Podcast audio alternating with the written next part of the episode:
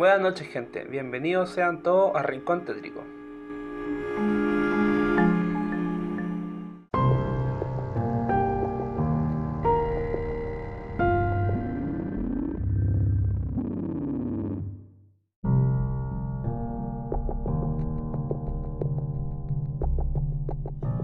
Esta noche en Rincón Tétrico, en el primer capítulo, vamos a contarles un cuento de la salitrera chilena eh, llamado La Llorona. Eh, ya, La Llorona. Encaminamos nuestros pasos hacia un nuevo callejón dentro del Campo Santo. La oscuridad es más intensa. Una fría brisa cala nuestros huesos, mientras desde algún lugar llega una suave, un suave lamento a nuestros oídos. Todos nos miramos extrañados. Es raro que alguien hubiese perdido a un niño allí, porque no está permitido entrar a los pequeños en las actividades nocturnas del cementerio.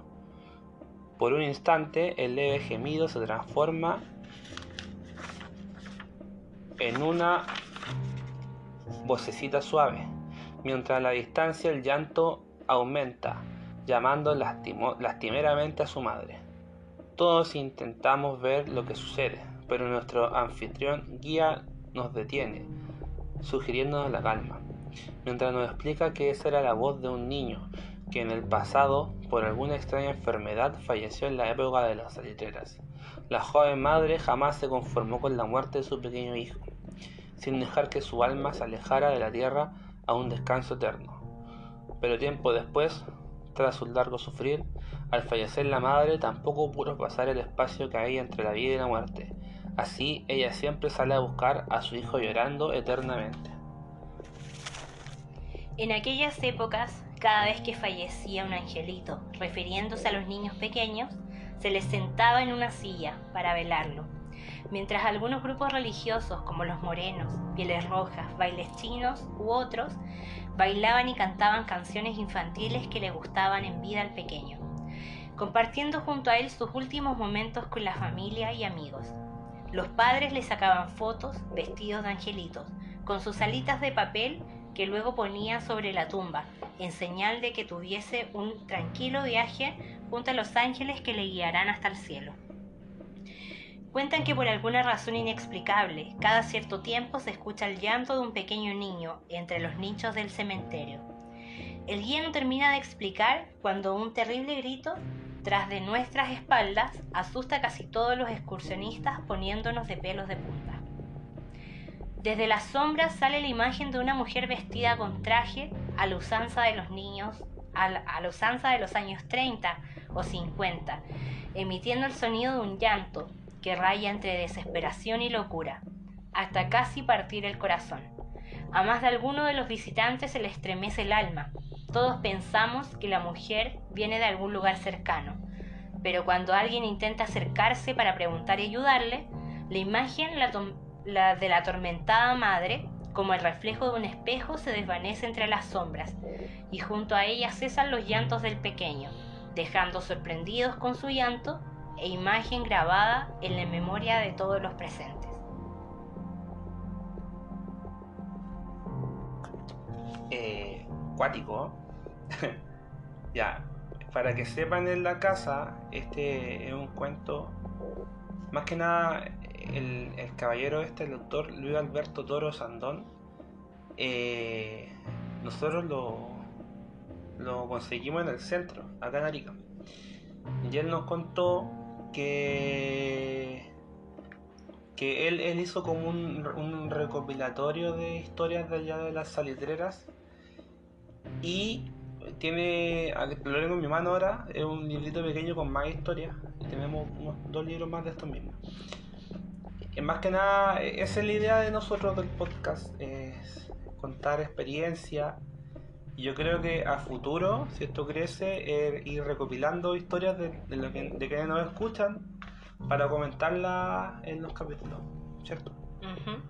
¿Qué habíais escuchado La Llorona antes tú? Supongo que sí. Sí, había escuchado eh, la historia de La Llorona, pero nunca había escuchado acerca de la historia en sí en la salitrera. Nunca había escuchado como La Llorona chilena. O sea, todos es cierto que hablaban como que cada país tiene su propio, eh, su propio modelo de esta historia tétrica de la Llorona, que hay que decirlo, no nace claramente aquí, eh, pero como que todos tienen su propia versión. Eh, basándose en lo que es la raíz de cada, de cada pueblo o de cada país donde está esta historia. Porque la Llorona es de México. Ajá. Yo- yo- ahí- como que ahí, ahí nace la historia y, y se propaga y se comenta más. ¿O no?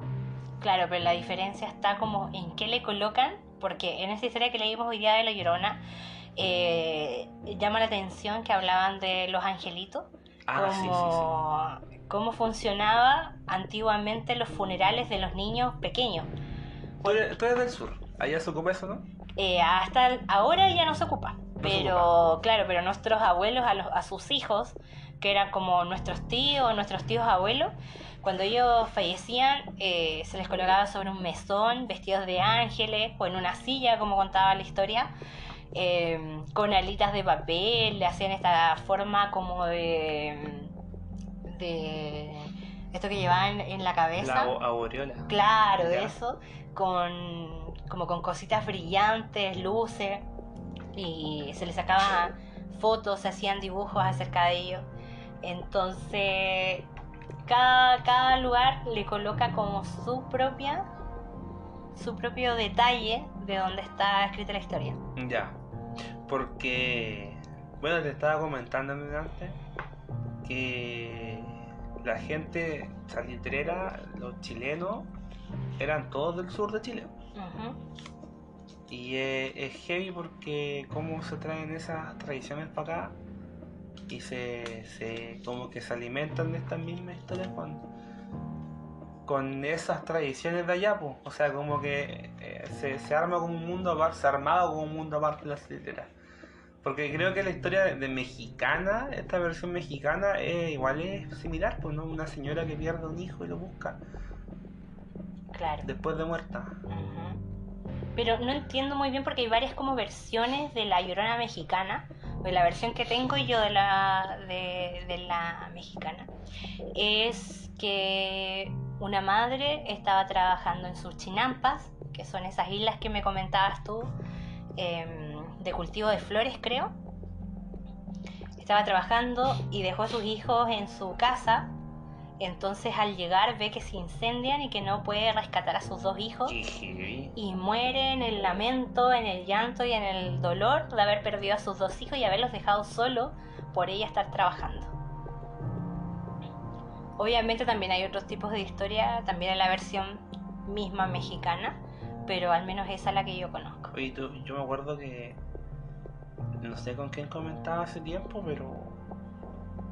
No- nos daba como risa el hecho que había como una cuna de mitos latinos que era México y que estos se propagaban. Porque de hecho, mi papá, cuando yo era chico, igual me contaba que. Ahí en el barrio donde él vivía, que en la población Chile, acá en Arica, eh, se escuchaba la llorona, que él la escuchaba con su hermano, dice que le daba mucho miedo. Entonces, heavy como de allá llega hasta acá. Claro. Y lo mismo con el con el chupacabra, ¿te acordás del año 2000 y tanto, 2003? Que Claro, cuando Ta- era estaban- pequeño y se metían susto con el chupacabra. y todos los matinales hablaban de chupacabra y, y se hablaba de, de que una vez en como que lo describían. Llegó un ufólogo que decían que era un extraterrestre, después llegaba otro que no. Pero sigue la historia del chupacabra, porque por ejemplo yo que vengo del sur, sigue, claro, se sigue viendo eh, el tema de matanzas en grupo, en masas de, de gallina, de cabras, de vaca, entonces no es una cosa como que se ha alejado del tiempo, o sea, sigue pasando. En el campo de la sexta región, acá en nuestro país, se sigue viendo lo mismo, solo que la gente ya no habla del tema. Pero es que es heavy porque la herida del chupacabra eh, era particularmente dos hoyos y las cabras sin sangre. Claro. O las ovejas, los corderos. Entonces, ¿quién se dedicará a hacer eso? Es heavy, o sea, pensar que un grupo de, de locos vaya y mata a las cabras, hacen de dos hoyos como si fuera un vampiro, es como, te vas a pensar, pues como de verdad, para, ¿existirá un animal que haga eso? Es que yo creo que debe existir algo que haga. Porque en teoría no está todas las especies descubiertas. en el- Correcto, por lo mismo te digo que debe existir una especie que y, y puede que y puede que exista también en Chupacabra si eh, más para el sur tenemos Chiloé que está lleno de historias, lleno de, de mitos que la gente igual asegura ver. ¿Cuánta gente no ha asegurado ver el Trauco, por ejemplo? Entonces, eh, son mitos, son leyendas que por algo son, por algo existen. Entonces, en volada sí deben existir. Lo mismo pasa con el chupacabra, lo mismo pasa con, con la llorona. Acá nosotros que estamos en esta ciudad tenemos la historia de la novia de. Azapa. Entonces, Novia que tú podías ir a, a ver su tumba que está ahí y uno le deja flores.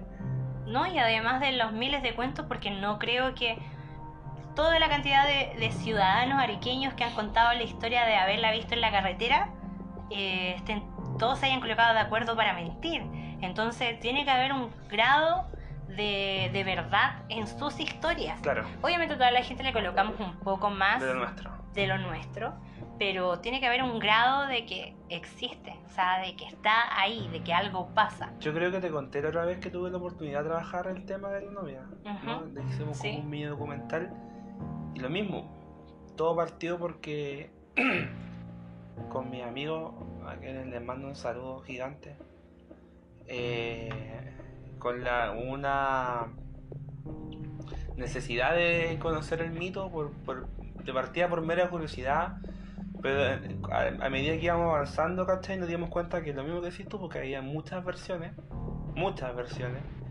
Eh, por ejemplo, pucha, mi papá que me cuenta siempre esta historia, más rato vamos a hablar de eso, eh, que me contaba que él, él la vio, ¿cachai? Que él la vio a la novia de Zapa, ¿cachai? Porque él trabaja para allá arriba.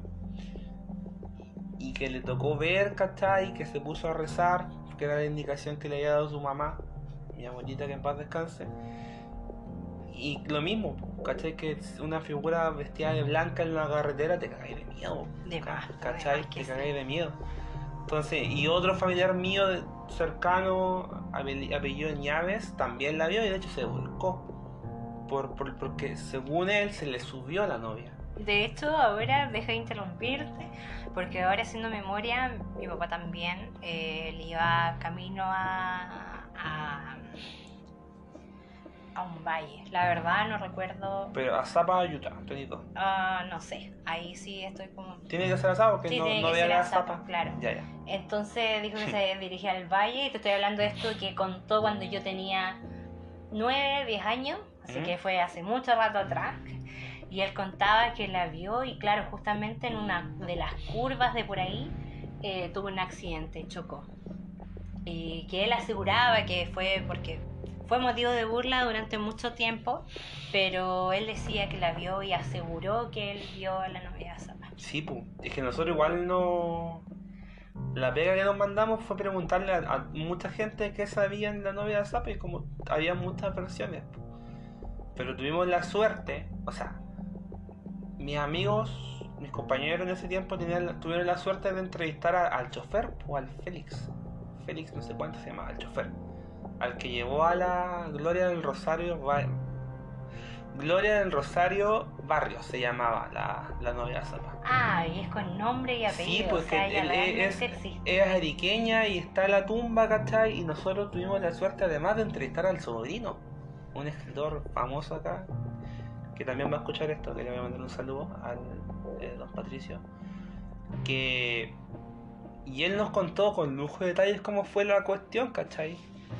Que, en algún momento fue tan, tan, tan grande la pega que nos mandamos que de hecho la Andrea se dio el trabajo así heavy de ir al, al archivo de la UTA, ¿cachai? Que es el edificio, y a, la parte de arriba, en la última hay un archivo con, con archivos, pues, libros muy antiguos, diarios, y ella se dio la pega, ¿cachai? De buscar en los diarios, más o menos en qué momento en los diarios en Arica se empieza a hablar de esto.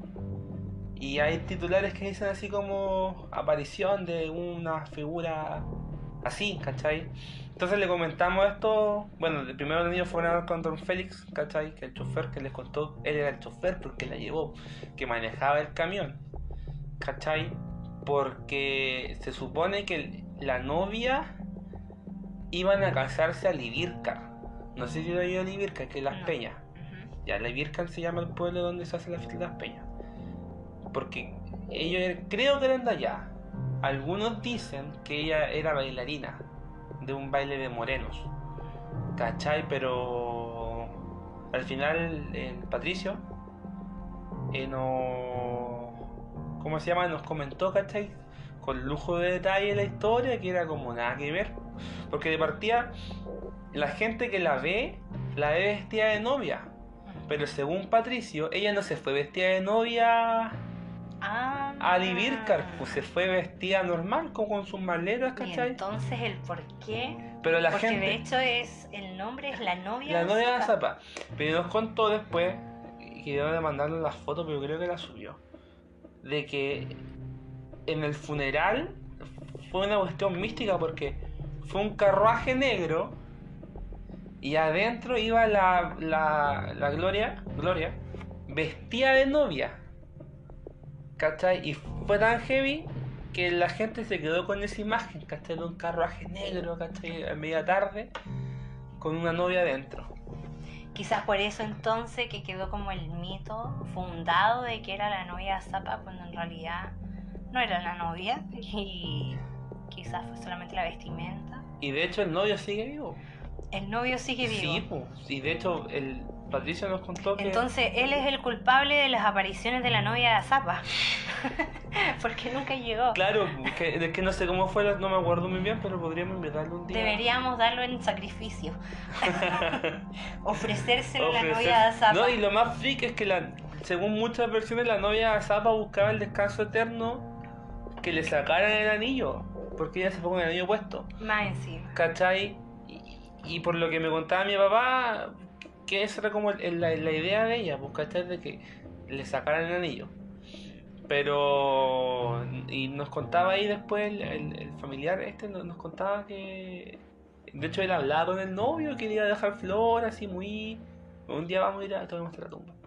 Pero es heavy, po, pero... Eh, como esa leyenda hay varias que como que... No sé, tú que igual vivía acá, no sé, de acá, vivía ya hasta hace poquito No sé, mira, la verdad yo personalmente historias muchas acá en el norte no conozco. pero de allá... Eh, pero del sur tengo muchas, muchas historias. Eh, hay varias, pues muchas. De hecho, hay una muy, muy, muy, muy parecida a la de La Llorona. Es que es de una, de una muchacha que perdió un hijo en el río. Allá en el sur, yo vivía en la sexta región.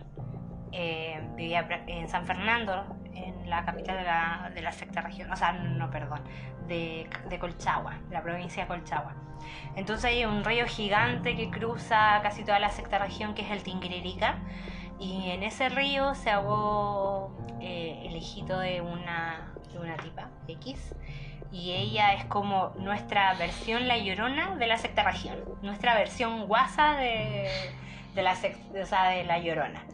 Eh, y se dice, se cuenta que se ve por el río llorar. eh, hay muchos pueblitos pequeños que pasan por este río, que está Taulé, Muchacarilla, Placilla, que pasan por este río.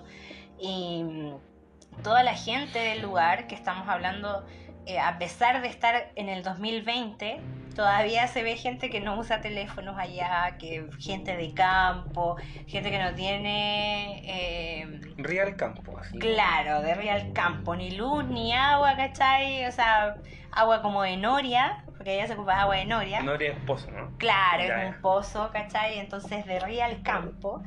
Eh, allí cuentan la historia los viejitos, la gente que vive alrededor, que la han visto un millón de veces y que en las noches, sobre todo más como por las noches de luna llena, le colocan el misticismo también.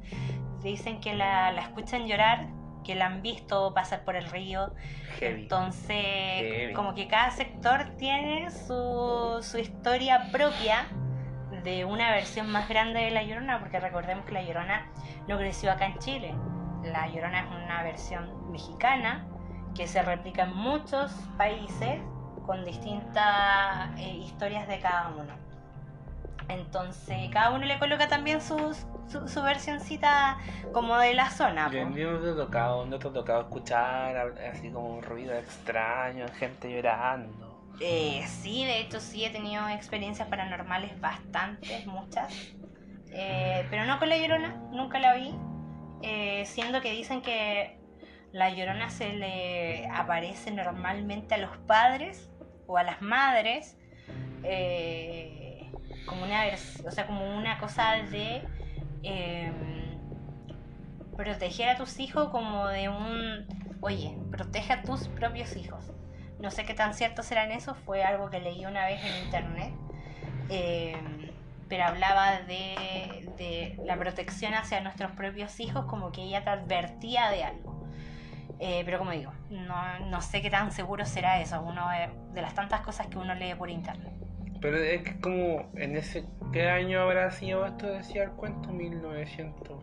20. No, hablaba de 1930, 1950. ¿Cachai? En, en, esos años igual era como común que se perdieran hijos, que murieran hijos. Claro, y más encima en esos años por el tema de enfermedades como la tuberculosis. Mortalidad infantil. Claro, era bastante grande. O sea, era normal que nuestras abuelas perdieran hijos. De hecho, mi abuela perdió dos hijos.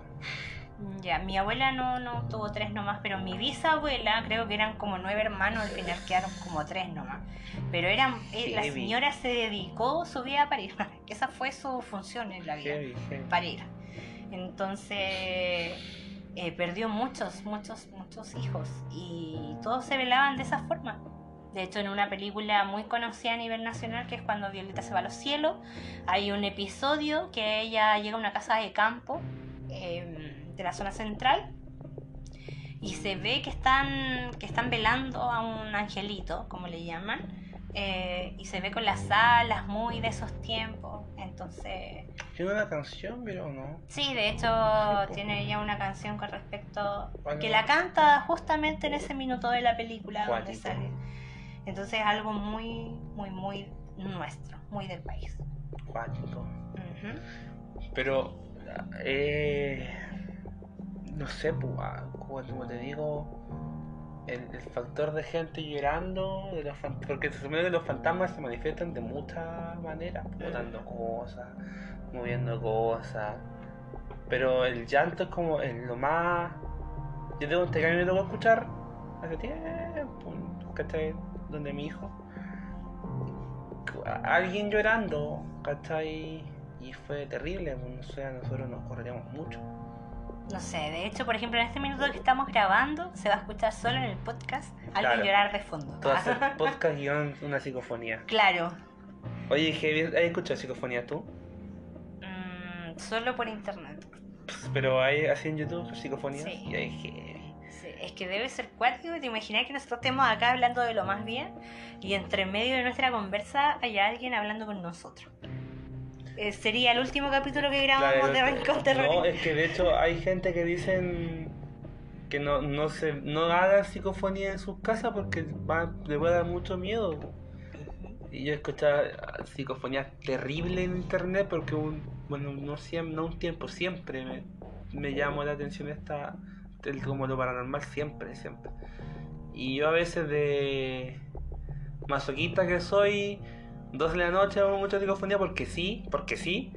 Y hay una bien heavy que se llama La Puerta del Infierno. ¿He escuchado? No. Que son como gritos, gente llorando, buenos golpeando campanas. Como una seguidilla de torturas que es como se escribe. ¿Y se dice dónde le hicieron? En una casa. ¿En una casa? Sí, en una casa, no sé dónde específicamente pero el audio de la psicofonía, los gritos, o sea, ayuda, se escuchan en español. Porque, por ejemplo, yo escuché una psicofonía una vez que, de hecho, que tan, tan metida con una película que se llamaba Las Puertas del Infierno, creo, que eran unas tumbas que se hacían en Francia. Ya. Eh, que era un laberinto que estaba abajo de la ah, ciudad. Las catacumbas. Las catacumbas, ya. Eh, entonces, en una de esas cuevas se hacía una psicofonía y se escucha, de verdad que se escuchaban gritos, lamentos, pedían ayuda heavy. Sí, Y ahí quedé con el trauma heavy de la psicofonía y no. De hecho, ni siquiera voy a escuchar este podcast después en Spotify. Vamos a tener que escucharlo porque. No, no quiero escucharlo. Porque te imaginas, hay, hay, alguien ahí atrás respondiendo todas las preguntas que nos estamos haciendo. No, gracias. Heavy. Oye, pero. ¿Y aparte de la que te ha tocado escuchar a ti algo así como extraño en tu casa? En Porque mi tú, casa, tú donde vivías ahora, ahora es un sector súper cargado, está en los pies del morro. claro, en mi casa sí se escuchan eh, pasos. Eh, nos ha tocado, por ejemplo, en casa, porque somos muchas personas viviendo en mi casa, una casa más o menos grande, de una familia grande. Entonces eh, hay muchas piezas en, en el segundo piso y nos pasa que nos prenden, nos apagan las luces. Eh, mira, personalmente mi pieza donde yo duermo ahora, esa era pieza de visitas. Y Ya. todas las visitas que llegaban a la casa de mis tíos llegaban a la pieza donde yo duermo ahora. Pero todas esas visitas tenían mucho trauma con esa pieza porque decían que se veían cosas, que sentían a alguien a los pies de la cama. Yo la verdad personalmente desde que estoy viviendo en esa pieza no he escuchado nunca nada. nada, nada, nada. Nunca se me ha prendido una luz, nunca nada. Pero las visitas como que llegan y le tienen mucho terror a la habitación donde yo duermo. Eh, como digo, yo no he escuchado nunca nada, pero sí en la habitación de al lado de mi prima tenemos una pared que nos divide. Y nosotros cuando estamos durmiendo, como que se escucha la pared. Como que si alguien caminara dentro de la pared. Pero estamos hablando de una pared que divide. eh, una cosa súper de madera, ¿cachai? Como que ligero. Claro, un material ligero que no separa, o sea, es la cosa nada. Pero se siente como que si alguien caminara dentro de la pared o como que anduviera. Al- ya a esta altura estamos acostumbradas al sonido, pero persona como que no conociera la habitación, eh, igual se mata de miedo. Pero fuera de que nos prenden, nos apagan luces y se escuchan los pasos en el segundo piso, eh, más allá no hemos escuchado nada. Pero sí los vecinos siempre tienen muchas historias para contar, por lo que hablábamos la otra vez de, que todo ese sector abajo de los pies del morro fue sector de campamento de la, de la guerra en el, en el tiempo de cuando se tomaron el morro. Todo este sector hasta acá, hasta. Hasta. Pucha, a ver. Es que históricamente lo- los soldados se supone que entraron por Azapa. Pero ellos venían marchando de. pasando por el sector de Gallinazo. Porque de hecho en Gallinazo hay trincheras. Y yo una vez con un grupo de amigos, cabros chicos, nos metimos a la trinchera. Para que entiendan los que están escuchando en este Ah, minuto, sí, sí. Gallinazo es como un sector de la parte norte de Arica, Arica, saliendo que para Perú. de donde estamos nosotros precisamente en este minuto, a Gallinazo tiene que ser una media hora en auto. Sí, Media aprox, hora, media hora, 20 minutos, sí, media hora. Como más o menos para que conozcan la lejanía de lo que es Gallinazo hasta el sector donde nosotros vivimos. Que de hecho estamos también como casi un poquito cerca del morro. Sí, estamos en sector porque como yo venía marchando de ahí, se supone que yo me acuerdo cuando era chico iba al, al museo del morro y te acordás estaban esos videos de VHS Sí. antiguos, ya siguen los mismos, no lo han cambiado. Eh, pero eh, de ellos explicaban que en cierto punto de la historia ellos acamparon en, en, en Azapa, a la entrada de Azapa. Que además que sería pero totalmente distinto como está ahora. No había ni Claro, edificios, nada, nada. ahí en casa. Porque se supone que Arica se venía para la costa, no, no estaba para Claro, más y de hecho ni siquiera habían poblaciones Claro, formadas como ahora. ¿Cachai? Entonces, desde ese sector que está un poco más cerca de Zapa, de donde estamos ahora, estamos cerca de la Zapa. De ese sector, pasando por acá y por donde está el condominio de Bahía Las Palmas, todo esto fue sector de marcha. ¿Cachai? Todo esto fue sector de marcha de, de soldados y, y pucha, como son las guerras, pues weón, muerto, enfermo. Eh, de hecho, el, el- el- en sí, el, el combate del morro fue súper encarnizada, la weá, pues sí fue. Claro, tú me comentabas de acerca de una un tipo de era como eh, un arma que ellos usaban, Ah, el corvo. el corvo Y el que corvo era era sanguinario, un- Claro. un, un cuchillo encorvado que al momento de enterrarlo. los sesos en Sí, de una, pues para arriba, el loco lo rajaba ahí. La cuestión es que. No sé si tú, tú te has fijado que pasando por la calle, bajando por Puerto Mayor con unos monolitos, Sí. esos son trincheras, son trincheras de, de la guerra. ¿Cachai? Que, que murió gente porque eran trincheras ocupados por peruanos. Entonces, como venían los chilenos acá, envolados, ¿cachai? iban entrando, matando, tomando trincheras, pues y como era la guerra en ese tiempo que era una descarga de bala, ¿cachai? Y en vez de cargarla, limpiarla, ¿cachai? Iban descarga de bala y iban al trote matando a sablazos, ¿cachai? Entonces son lugares muy cargados. Donde te digo yo, Las Palmas, hay más para allá por Nora Iglesia que subiendo el cerro, ¿cachai? Hay otro monolito y más cerca de tu Y casa. están como en los espacios de pampas que tenemos Sí, por tenemos por espacios el- de pampa en- entre las casas. Entonces, todo este sector es cargadísimo. claro.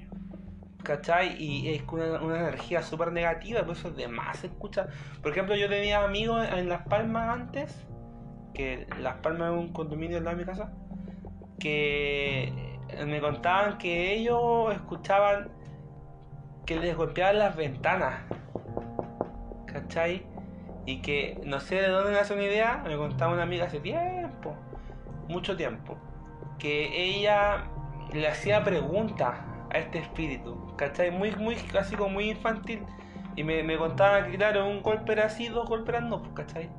Y le hacía preguntas y le respondía, ¿cachai? Entonces, eh, no, no es raro escuchar que que hayan se vean cosas acá, pues de hecho antes donde vivía mi hijo, que es para el sector morro, pero por la playa, igual pues se escuchaban muchas cosas y, y encontramos cuando se cambió para allá, encontramos un cráneo y una pelvis, ¿cachai? Ujú. Enterrada ahí, ahí, en el patio. Y que de hecho hay que tener en cuenta que no solamente en tiempo de guerra, mucho antes de eso, cuando vivían solamente indígenas en esta zona, eh, no existía lo que tenemos ahora Isla del Alacrán, todo eso era mar. Entonces los indígenas que teníamos en esta zona vivían en cuevas dentro de lo que era todo cerro, de esa parte del morro hacia las cuevas de Anzota que son ahora.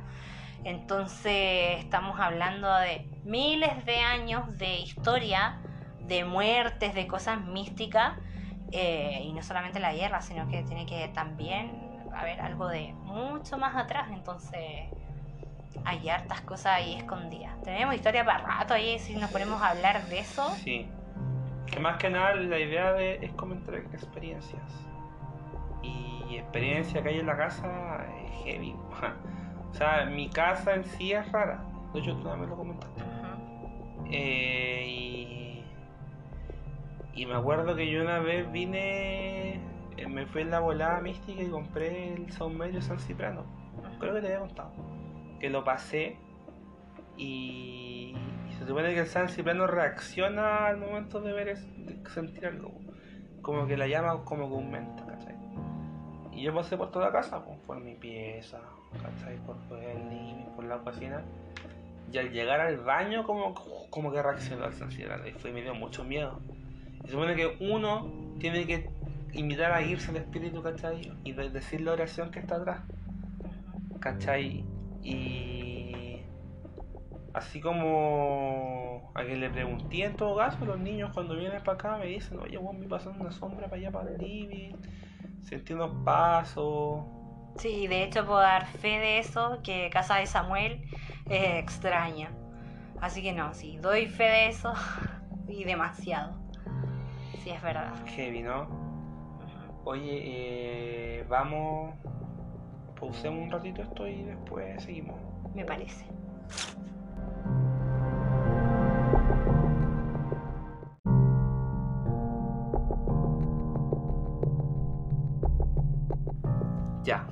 Estamos de vuelta acá en el programa, que es el primer capítulo.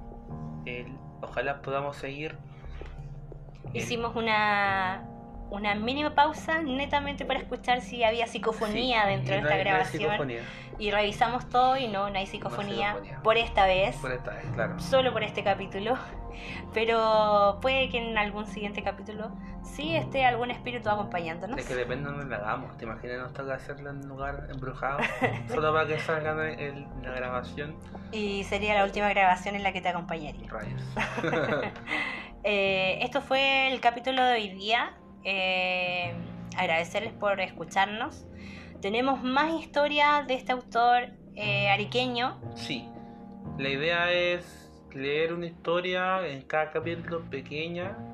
O sea, ahora como tenemos esta historia a mano, vamos a leerla y comentar sobre ella y contar experiencia. Eh, si se animan, podríamos dejar un mail para que como que nos manden Claro, vamos a tener un mail para el próximo Sí, capítulo para que nos manden para que nos historias manden sus historias, sus experiencias y las comentamos. y poder compartirlas también con el resto de los oyentes de este podcast. Sí, es la idea. O sea, ¿sabéis que A mí me... La idea de... A mí esto me llama...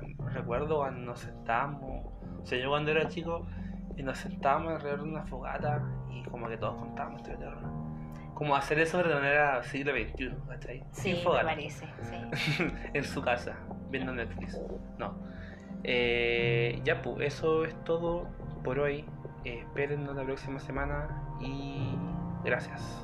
Agradecerle a todos los oyentes de este podcast. eh, aquí en la voz Samuel, Stephanie. eh, y tenemos más historias para contarles, así que atentos a la siguiente semana, que se viene otra historia más de Rincón Tétrico para ustedes, con psicofonía incluida. Incluida. Vamos a traer un fantasma especialmente para grabar. Y le vamos a hacer una entrevista al señor fantasma. Claro. A ver qué se siente ser fantasma. Uh, como la. Bueno, lo cuento, no, ya no estamos yendo ya. A ver qué. Es que, eh, ¿tú te acordáis del, del caso de este chico que fue súper brígida su muerte, que lo descuartizaron y lo fueron. Le fueron como al Hans Pozo, porque habían como muchas partes repartidas por Ah, Hans Pozo, ya. Y que sí, sí, les sí, me sacaron, fueron tan así, tan cuáticos los asesinos que le- les cortaban los dedos con las huellas dactilares. Sí.